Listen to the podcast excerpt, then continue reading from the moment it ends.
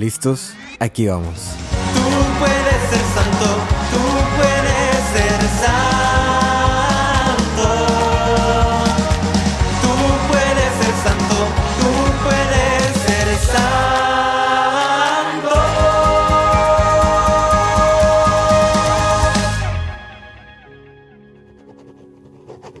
Para el discípulo más amado. En nombre del Padre, del Hijo y del Espíritu Santo. Amén. Bienvenidos a este nuevo episodio del podcast para el discípulo más amado. eh, un, programa del podcast Tú puedes ser santo. En este domingo eh, 11 de febrero de 2024 celebramos el sexto domingo ordinario y último domingo antes de que inicie la cuaresma.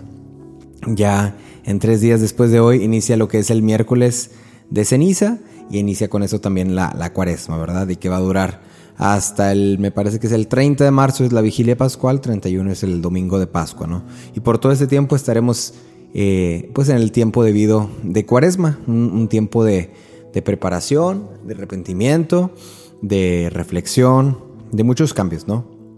Entonces, este domingo es el último antes de iniciar este tiempo que la liturgia, que la Madre Iglesia nos propone como cuaresma. Fíjense que las lecturas de este, de este domingo, pues le saqué mucho, digamos, mucho jugo, saqué muchos puntos. Ojalá que esto les ayude a, a hacer una reflexión más profunda eh, y al mismo tiempo que les ayude para iniciar este tiempo de cuaresma. Eh, la, vamos a empezar con lo que es el Evangelio, que es de Marcos primero, capítulo, eh, perdón, Marcos primero, versículos del 40 al 45. Y la lectura es muy sencilla, es muy corta, so- son, solamente son cinco versos, eh, seis versos. Y dice, en aquel tiempo se le acercó Jesús a un leproso para suplicarle de rodillas, si tú quieres, puedes curarme. Jesús se compadeció de él y extendiendo la mano, le tocó y le dijo, sí quiero, sana. Inmediatamente se le quitó la lepra y quedó limpio. Al despedirlo, Jesús le mandó con severidad, no se lo cuentes a nadie, pero para que conste, ve a presentarte al sacerdote y ofrece por tu purificación lo prescrito por Moisés. Pero aquel hombre comenzó a divulgar tanto el hecho que Jesús no podía ya entrar abiertamente en la ciudad, sino que se quedaba fuera, en lugares solitarios, a donde acudían a él de todas partes. Ese es el evangelio que escuchamos, que termina siendo eh, la culminación de los pasados evangelios. Todos los pasados evangelios donde Jesús eh, sana eh, al endemoniado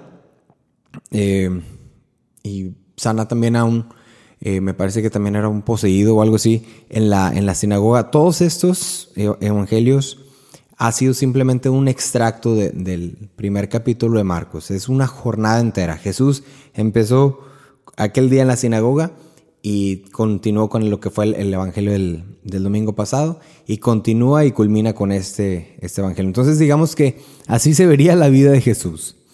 Así se vería. Todo es de un mismo día, una misma jornada laboral, a lo mejor un lapso de dos, tres días, ¿verdad? Pero todo es en un mismo, una misma jornada. Así se veía lo que era el tiempo de Jesús, sus acciones, de dónde iba, muy puntual, ¿no? Eh, vamos a empezar con este evangelio. Dice, vamos a explicar lo que es la lepra y el contexto que tenía en aquel tiempo. Eh, la lepra, como muchos lo han de saber, era una, enferme- una enfermedad de la piel, ¿verdad? Y a esa enfermedad de la piel, si salían llagas, pues ya se le llamaba lo que era lepra.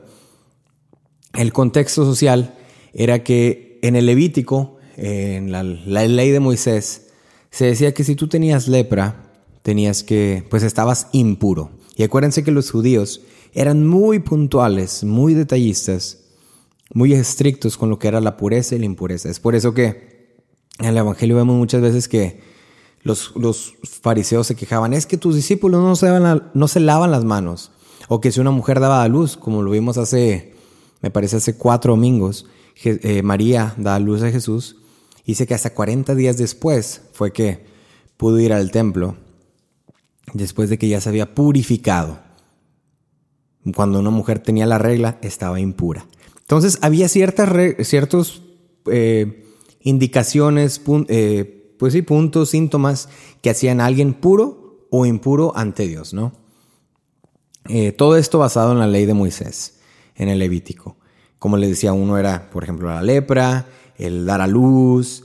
Sí, muy curioso, porque si daba luz a un hombre solamente había que purificarse por 40 días. Pero si daba luz a una mujer había que purificarse por 90 días. Una cosa así. Eh, bueno, infinidad de cosas, ¿no? Eh, en aquellos tiempos, en el Antiguo Testamento, era muy puntual, todo, todo, ¿no? Lavarse las manos, lavar los alimentos, todo, todo, ¿no? Es por eso que la lepra era una de esas, digamos, esas enfermedades que te hacían impuro, no solamente eh, ante la sociedad, pero en aquella creencia ante Dios también. Entonces, para eso había reglas, reglas muy puntuales de qué hacer, qué no hacer, eh, qué decir, qué no decir. ¿Cuál es el contexto? Lo vemos en la primera lectura. De una manera muy resumida. Porque si lo ven, es el tercer, no, décimo tercer capítulo de Levítico, el, el Levítico 13, son los primeros dos versículos y luego son los últimos tres versículos, 44, 45 y 46. Si hubiéramos leído todo, yo creo que se hubieran pro- probablemente aburrido de tanta regla que dice qué hacer y qué proceder ante, a- cuando te encuentras con alguien con lepra. Pues me, me di la tarea de leerlo y básicamente es lo mismo, es te da lepra y el Levítico te va marcando, ok, te da la lepra en la cabeza, te da la lepra en los brazos. A ver, te da la lepra pero no hay llaga. Ok, entonces eres, eres puro. Te dio la lepra pero te salió una llaga, entonces eres impuro. Ok, entonces te salió la llaga, ve con el sacerdote a que, a que te examine. Si cree que eres puro, impuro, bueno, regresa en siete días. Si sigue creyendo que eres impuro, entonces había ciertas, todo, todo, todo, infinidad de reglas, ¿no? Eh, caso A, B, C, D, E, F, de todo había, ¿no? Eh, con, digamos, eh, en torno a esta enfermedad de la lepra. Incluso decía, los que son calvos, no se preocupen, son puros. Si te, si te quedas calvo del frente, también, sigue siendo puro. Entonces, un pequeño paréntesis para aquellos que son calvos y han perdido el cabello, no se preocupen, son puros.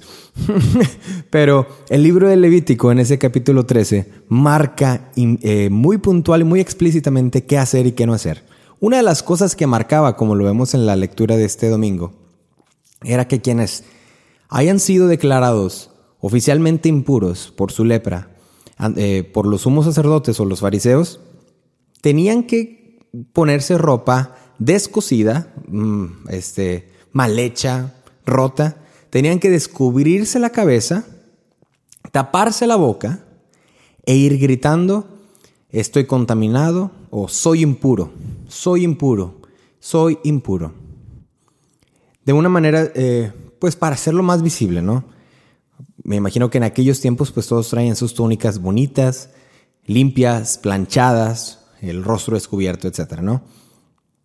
Para distinguirlos ante la sociedad, uno tenía que tener su- sus túnicas mal cosidas, rotas, desaliñadas, la cabeza descubierta, la boca cubierta, ¿verdad? Eh, y gritar no solamente era en el aspecto visual, también en el aspecto auditivo era gritar, soy impuro, o sea, llama la atención. Y después de eso, esa persona se tenía que ir a las afueras de la ciudad, afueras, en las brechas, a vivir solo, fuera y alejado de todos, marginado. Eso era lo que marcaba, eso era lo que marcaba la ley en aquel tiempo. Entonces, con ese contexto vemos que, eh, pues este hombre, este leproso llega con Jesús y le dice, Jesús, si tú quieres, puedes sanarme. Si tú quieres, eh, puedes curarme, dice. Si tú quieres, puedes curarme. Y vemos que Jesús, dice en la lectura, Jesús se compadece. Pero antes de compadecerse de este hombre, le suplica de rodillas, ¿no?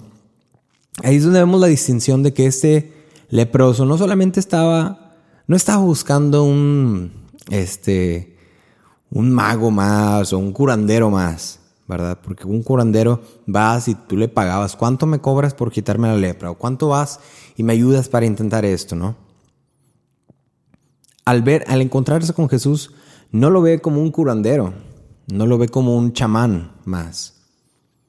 Se arrodilla y le suplica.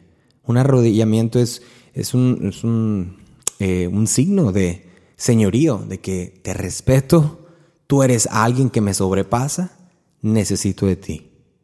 Necesito de ti. Y entonces hace eso en esta actitud.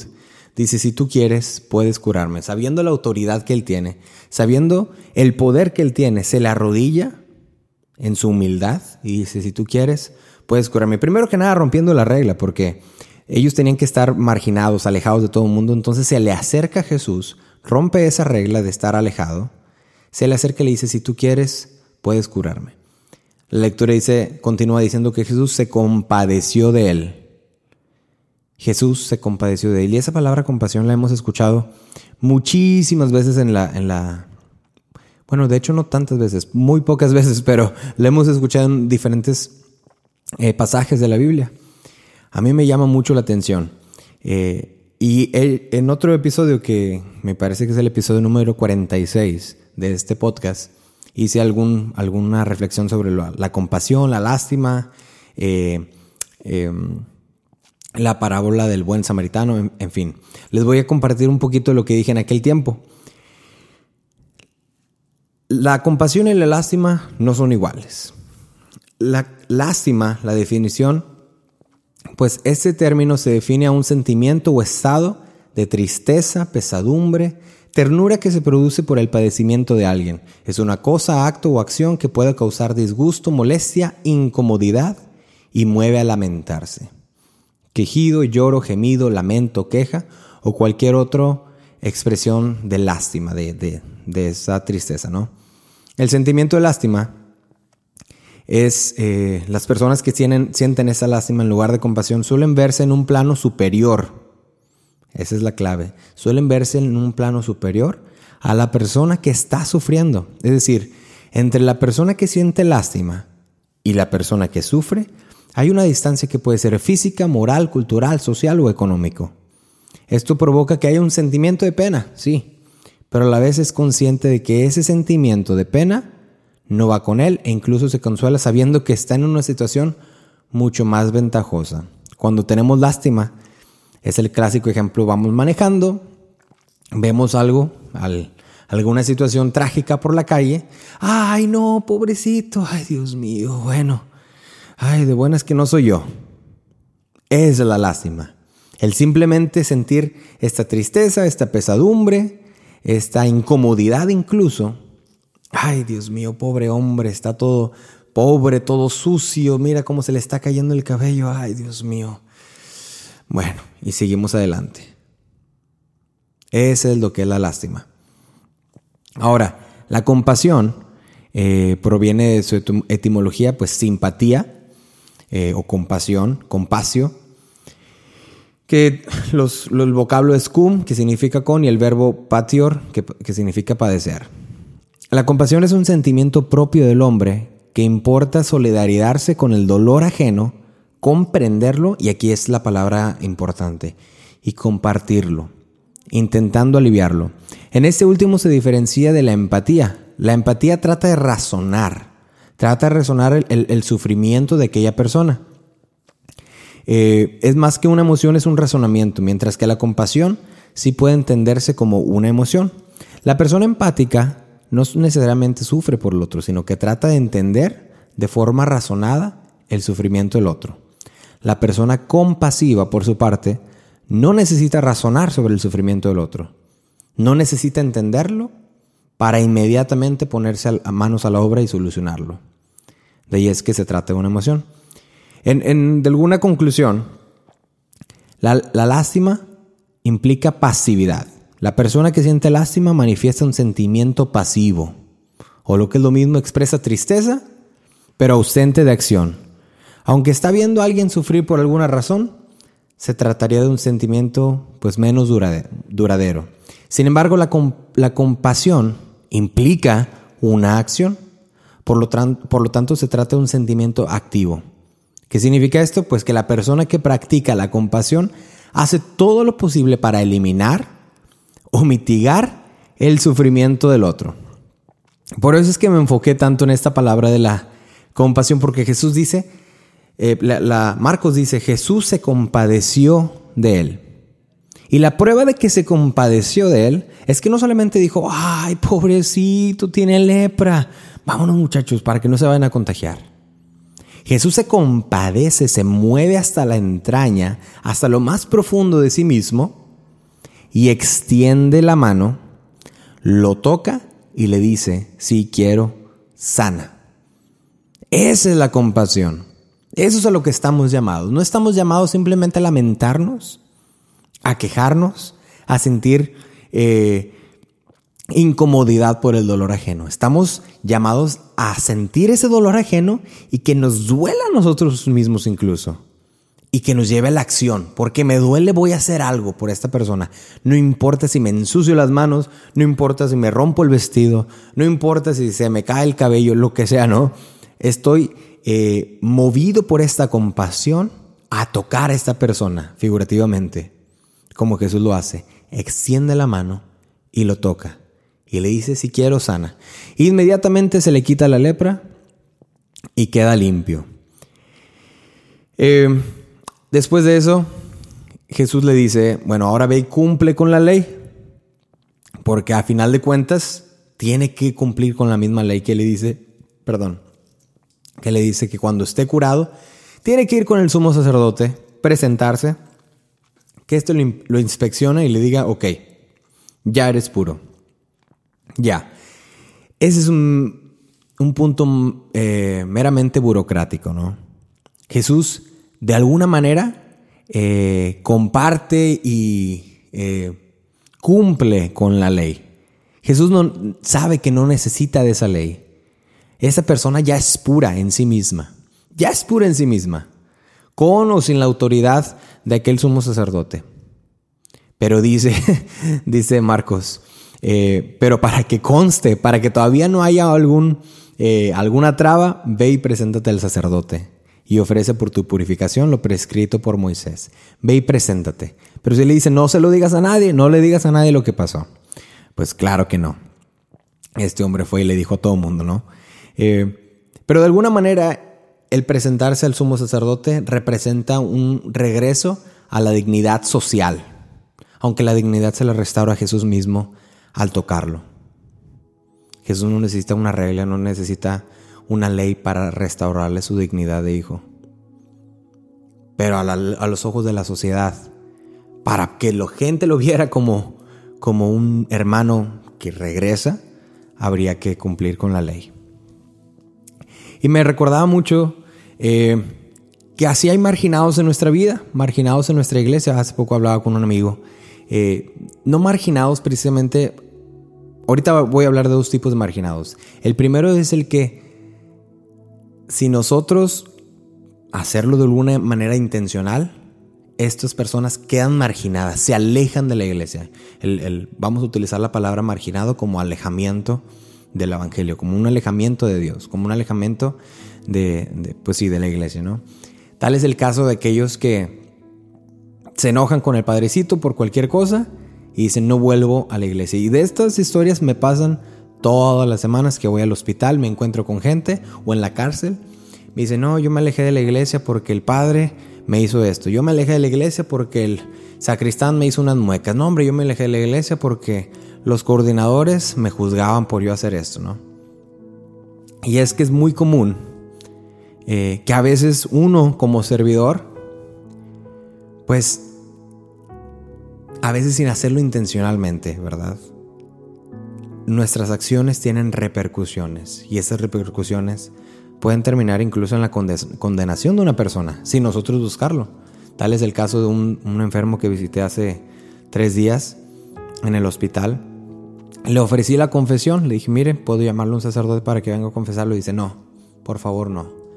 Cuando yo estaba pequeño, me habían dado un dinero por eh, yo haber acolitado, ser monaguillo en una misa, eh, y aparte le habían dado un dinero a la iglesia. Se lo di al padre, y pues yo me quedé con el dinero que me dieron a mí, con el sobre. El padre dijo, no, dame ese dinero, este, te lo estás robando. Total, este, bueno, este ahora ya señor de 70, 80 años, ¿no? Dice, le dije, padre, pero es que no, no se lo robé, me lo dieron a mí, bla, bla, bla. Total, en ese día ese señor juró no volver a la iglesia, simplemente por, por la avaricia quizás del padre en ese, en ese momento. Eso fue a los 11 años, el señor tiene 80 años, lo visité en el, en el hospital y, le ofrecí la confesión, le dije, bueno, ya perdonó al, sacerdote, dice mi manera. Y le dije al final, mire, pues, y esta frase me la copié de, de un amigo. Le dije, mire, a final de cuentas, el sacerdote le quitó esos 10 dólares que le habían dado. No permite que también le quite eh, la vida eterna. Así que lo invito a que vaya a confesarse. Pero esos son los marginados que a veces tenemos también por, pues nosotros sin deberlas ni temerlas, pero con nuestra falta de, nuestra falta de testimonio, marginamos a la gente. Marginamos a la gente. Y ahí es donde nos lleva la segunda lectura, lo que nos dice San Pablo. Dice, todo lo que hagan ustedes, sea comer o beber o cualquier cosa, háganlo todo para gloria de Dios. Eso es lo que nos llama, porque a veces Dice San Pablo, todo, todo lo que hagan, háganlo por gloria de Dios. Incluso eso. Porque muchas veces sin ponernos, eh, sin poner atención a las acciones que hacemos, podemos dañar y podemos hacer un daño permanente, tal como fue el de este sacerdote a este pobre niño en aquel tiempo que era, tenía 9, 11 años, eh, le quitó sus 10 dólares que le habían dado por, no sé, una, una donación por haber sido monaguillo en una boda. Ahora tiene 70, 80 años y está enojado, resentido con la iglesia y pues sin confesarse por 50 años, más de 50 años. Solo Dios tendrá misericordia de él. Una acción tan pequeña como decir, no, dame eso, no, no, no, te lo robaste. Algo tan pequeño, miren cuánto ha durado, 50 años. Imagínense las acciones que tú has hecho en tu vida. Imagínate las personas que tú has marginado, sin tú saberlo. Es por eso que San Pablo nos llama a que todo lo que hagamos lo hagamos para gloria de Dios, a que nuestra vida sea un, testimonio verdadero, completo y activo en todo momento del amor de Dios. Porque así como el Evangelio tiene buenas consecuencias, el mal Evangelio, el mal testimonio, también tiene malas consecuencias y consecuencias que pueden ser fatales, fatales. Esto nos lleva a que, eh, bueno, en estos, en estos próximos días inicia la cuaresma. Tenemos que empezar a reflexionar cómo estoy viviendo mi vida y qué de las cosas que están haciendo están generando una marginal, marginalización de la gente. Que, de otras palabras, ¿qué estoy haciendo que quizás estoy alejando a la gente de Dios? ¿Y qué estoy haciendo que no estoy acercando a la gente de Dios? Porque en ese tiempo, que aunque la lepra ya no existe como enfermedad, de alguna manera todavía hay leprosos en nuestros tiempos. Y se me mueve el corazón al, decir esto. Hay muchos leprosos en nuestros tiempos. Leprosos marginados por nuestra misma iglesia y leprosos marginados por la sociedad. Y por leprosos pues es una simple eh, juego de palabras. ¿Quiénes son los leprosos de estos tiempos? Los homosexuales. Tanto por mandamientos que tenemos en la iglesia que sí, estamos, en, estamos procurando la salvación de sus almas, pero a veces tal cual como estos fariseos, como estos fariseos que buscaban al pie de la ley, eh, buscaban cumplir al pie de la letra esta ley, marginaban a la gente, la alejaban de Dios, ¿no? y le bajaban su dignidad. A veces nosotros al estar tan enfocados en, pues, en lo que enseña la iglesia, que es correcto, a veces no es, no es lo que enseña, es la manera en la que lo decimos, la manera que lo compartimos, porque creemos que la iglesia católica en, sus, en su catecismo, en su doctrina es correcta, es sabia, es santa. Pero al nosotros expresarlo y ponerlo en práctica, ahí es donde marginamos o alejamos a la gente de Dios. Ahí es donde tenemos que atender a estos leprosos. Homosexuales, los divorciados. ¿Cuántos divorciados pues ya no pueden regresar a la iglesia, eh, al grupo, pues porque son divorciados? O, por, o parejas de, la pastoral juvenil que salieron embarazadas, embarazados, este, sin haberse casado. Pues ya, no, sabes que ya no puede estar en la pastoral juvenil a sus 17 años, 18 años. ¿A dónde los vas a mandar? Al grupo de matrimonios de 50 años. ¿A qué grupo tienes? ¿Qué, grupo tienes que acepte eh, parejas que se embarazaron a sus 17 años. Ahí es donde eh, marginamos a la gente, los alejamos de Dios. Los prisioneros en la cárcel, bueno, ¿qué más? ¿Qué más alejados pueden estar si ya están alejados por el mismo gobierno? No solamente cuando están alejados físicamente de la sociedad al estar en la cárcel, sino que cuando salen de la cárcel, los marginamos incluso más. Los juzgamos y de esto soy testigo vivo, porque llevo un año y medio eh, visitando la cárcel. Yendo cada, bueno, ahora voy los martes, yendo cada martes a visitar a los, a los prisioneros. Y les puedo contar mil y una historias de cómo cuando salen siguen siendo marginados. Tan marginados que prefieren regresar a la comunidad de la cárcel. Los enfermos de alguna, eh, pues de algún padecimiento mental. También los marginamos por miedo, por incomodidad, eh, por falta de paciencia. A nuestros hermanos protestantes incluso los marginamos también. A los migrantes los marginamos. Incluso entre nosotros mexicanos, bueno, hablo por mi cuenta por ser mexicano, tenemos el clásico ejemplo de que los mexicanos somos como los cangrejos, que no nos ayudamos el uno al otro a salir de la, de la clásica cubeta, ¿no? Entre nosotros mismos nos marginamos. Y en general, una amiga me platicaba, tiene un poco de acné, le ha estado saliendo un poco de acné en su, en su cara, ¿no? Y la gente este, que la ve viene y dice, ay, ¿por qué te está saliendo acné? Pobrecita, y que esto y que el otro. Quizás la intención va buena, pero al resaltar el defecto, la enfermedad, de alguna manera los marginas, ¿no? Y esto es una simple, es un acné, ¿no? Bueno, puede pasarse para muchas cosas. Mujeres infértiles que no pueden tener... Ay, ¿por qué no puedes tener hijos? Ay, luego cómo te sientes de no tener hijos? O a los que tienen obesidad, ay, esto y lo otro. O a los que tienen algún padecimiento, ay, al nosotros recalcar eso, estamos siendo simplemente teniendo lástima y no teniendo una compasión genuina.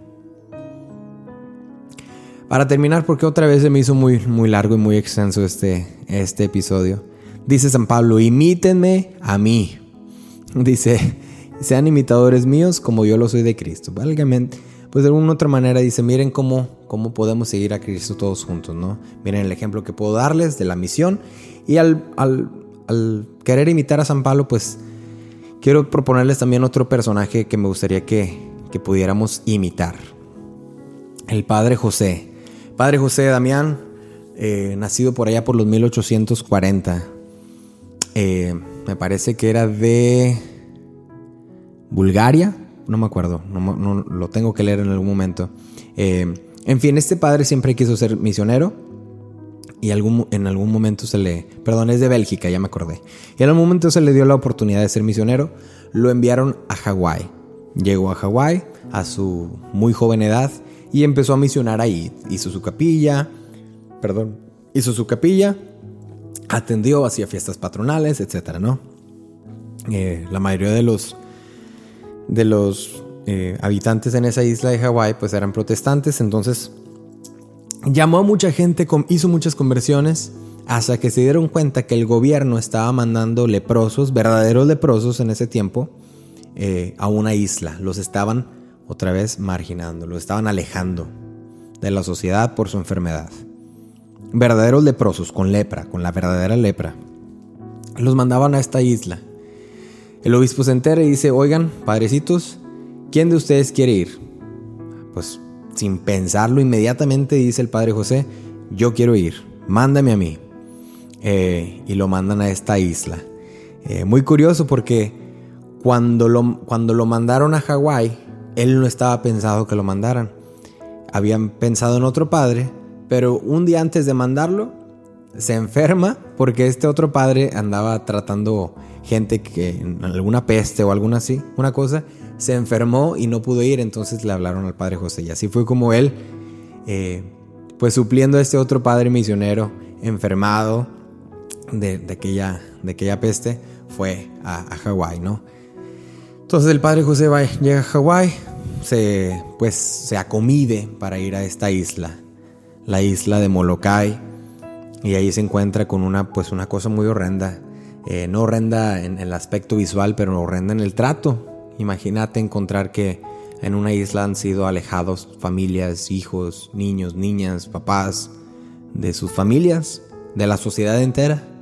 Y llegas allí y te encuentras con pues jóvenes, adultos, niños, sin orejas, sin un brazo, sin ojos, en lo que sea, ¿no? Por, debido a la lepra. Entonces, el padre Molokai a sus 33 años fue enviado a esta, a esta isla. El padre Molokai, el padre José fue enviado a esta isla de Molokai a sus 36, 33 años. Llega y lo reconocen sus ex feligreses, ¿no? Gente que lo había conocido ahí en la isla de Hawái, pero que ya los habían enviado por tener la lepra. Padre, qué bueno que viniste. Y empieza ahí la labor ardua del padre José, padre José Damián. Empieza su labor ardua de misión, de misión. Hacerse uno con el enfermo, hacerse, no tener una lástima pasiva, sino tener una compasión activa, a meter las manos al fuego por estas personas. Para terminar la historia muy, eh, eh, pronto, algún momento le responde el, padre José Damián, le responde a su obispo, le dice esta auténtica frase que me gustaría que le pusieran mucha atención, dice, aunque me ofrecieran todos los tesoros de la tierra, yo no permanecería ni cinco minutos en esta isla de Molokai.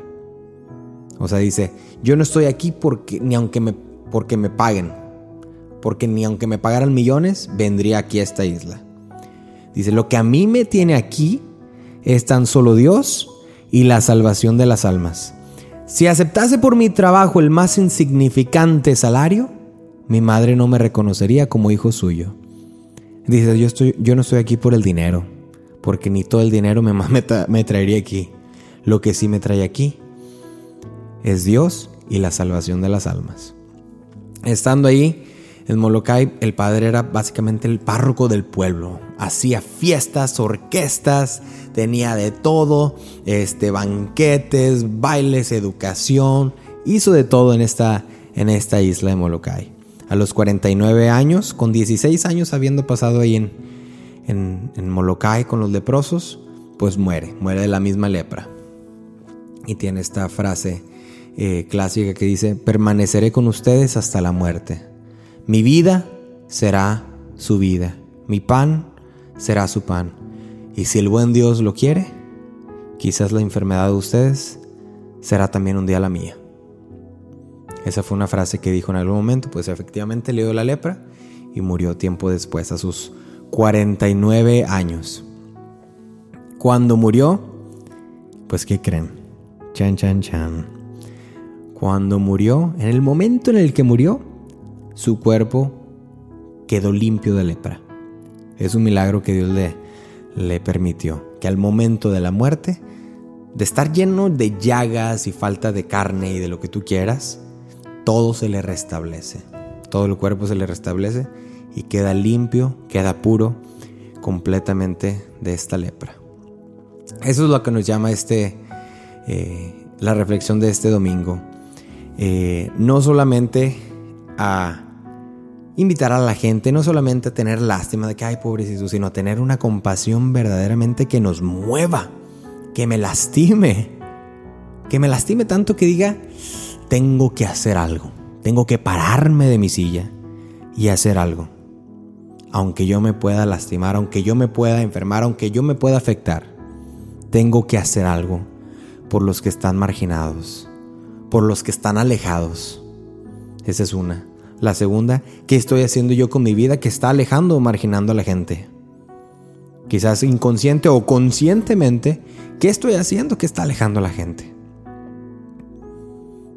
Y la tercera es, en todo momento estoy llamado a dar gloria a Dios con todo lo que hago, con todo lo que digo, para que de esa manera pueda yo cumplir con él, con el mandato de construir el reino de Dios, de predicar el Evangelio y que todo esto que hemos meditado en este, en este día nos ayude a vivir esta cuaresma de una, manera, de una manera diferente. Que no sea simplemente hacer hechos por eh, acciones, simplemente de quitarte la coca, lo que tú quieras, el refresco, los dulces, sino que vayamos aún más a las obras de misericordia. Hacerme uno con los leprosos. a que su sentimiento sea mi sentimiento, que su sufrimiento sea el mío y que yo me, me meta a ese lodo, que, su enfermedad sea mi enfermedad, de tal manera que pueda regresarles la dignidad de hijos de Dios. Amén. Dios te bendiga.